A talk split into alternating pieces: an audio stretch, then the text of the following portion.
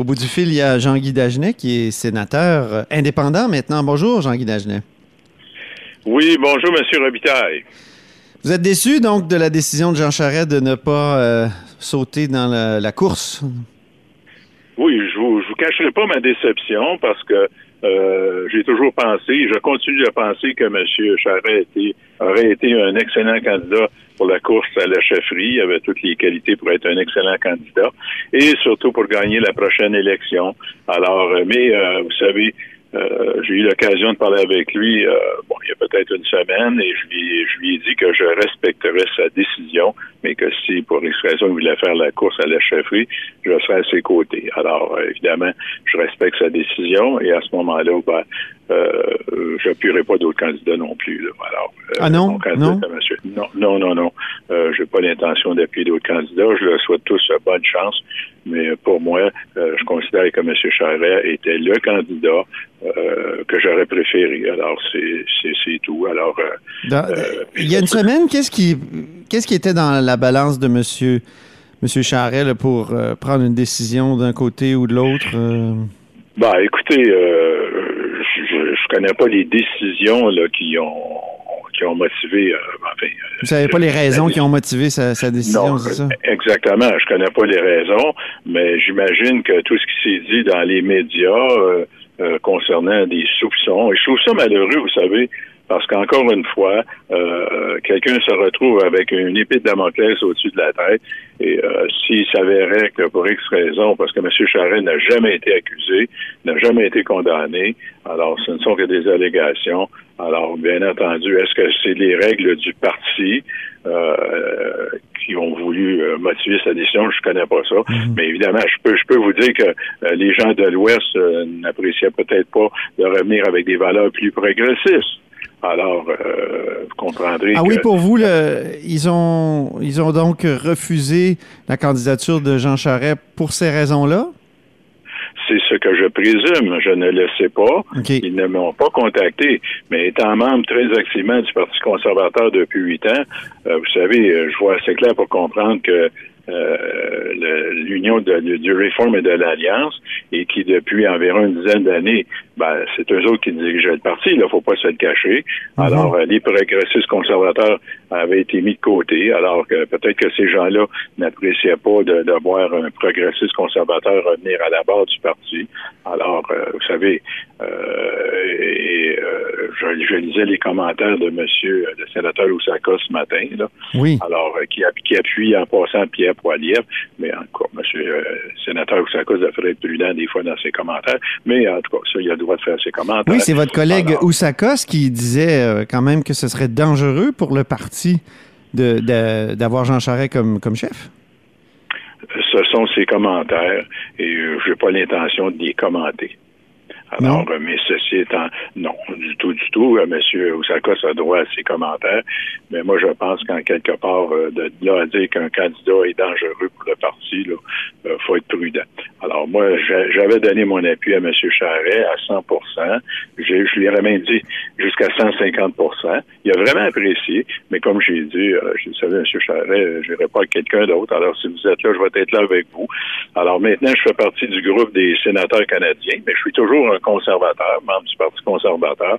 Oui. Alors, vous demeurez membre du parti, ça vous enlève pas euh, l'envie, le goût de, de, rester non, vous savez, je suis pas du genre à déchirer sa carte du parti parce que bon, il y a des petites choses qui me contrarient. On va regarder aller la course à la chefferie. Excusez-moi, là, c'est pas une petite chose, c'est la chefferie quand même.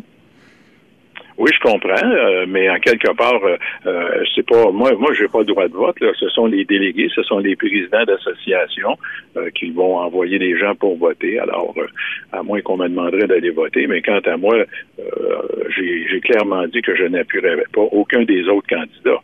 Alors, j'ai été clair là-dessus. Je reviendrai pas sur ma parole et je vais regarder la course à la chefferie, mais sans mon candidat préféré. Euh, n'étiez-vous pas surpris la semaine passée quand euh, Michel Massicotte, l'avocat de Jean Charret, a donné une entrevue où il a carrément demandé aux policiers d'arrêter leur enquête? Est-ce que c'est pas paradoxal? Après tout, euh, tout, tout le discours du gouvernement libéral à l'époque des demandes de, de commission d'enquête, d'ailleurs, vous, vous demandiez une commission d'enquête à l'époque, c'était laissons les policiers faire leur travail. Or là, c'est l'inverse. C'était l'avocat de Jean Charest qui disait non, non, non, arrêtez de faire votre travail.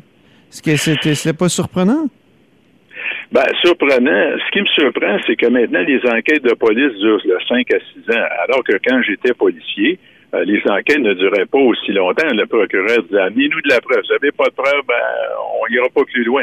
Alors là, aujourd'hui, c'est compliqué de faire de la police. Hein? Maintenant, euh, il y a le DPCP, il y a le Bureau des enquêtes criminelles, il y a l'UPAC, il y a la Sûreté du Québec, il y a la SPVM.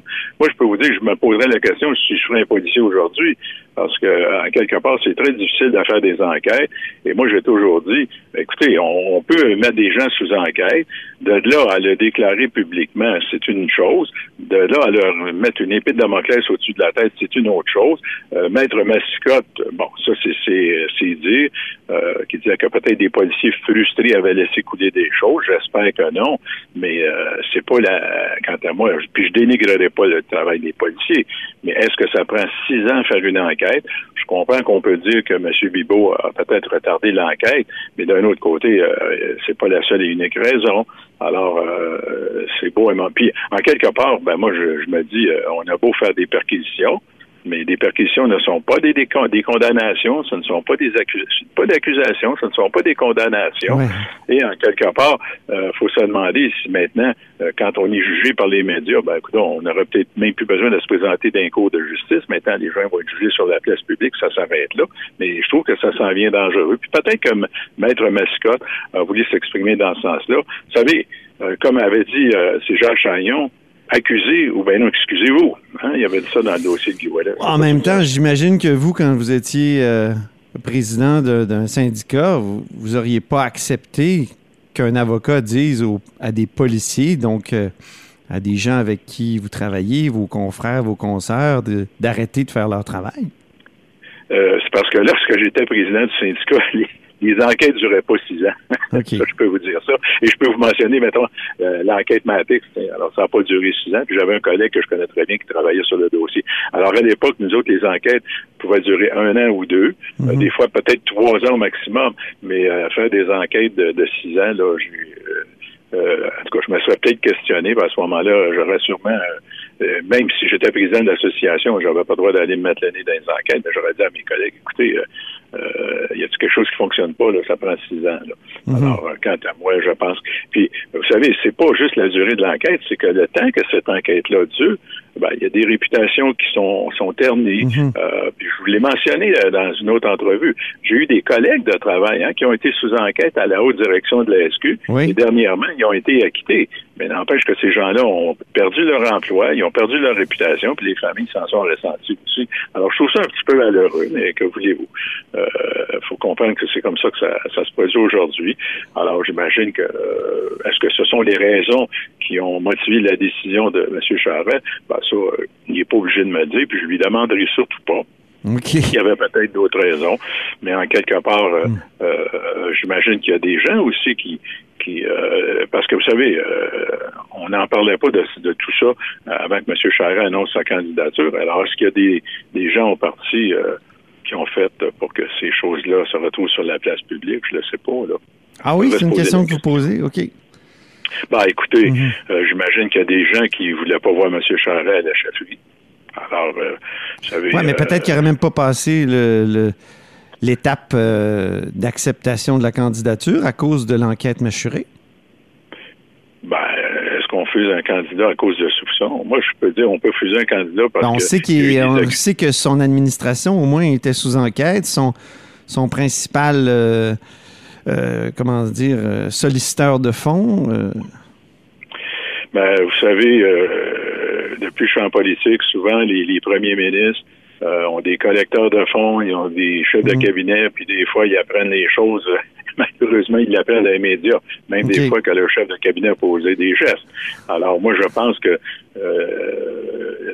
il a fait confiance à M. Bibot, et puis M. Bibot a fait ce qu'il avait à faire, mais je ne suis pas sûr que M. Charret arrivait le matin dans son bureau, puis il savait tout ce qui se passait. Puis là, euh, je m'avance, mais euh, entre vous et moi, c'est pas la première fois qu'il euh, y a des chefs de cabinet ou des collecteurs de fonds qui disent pas tout à, leur chef. OK.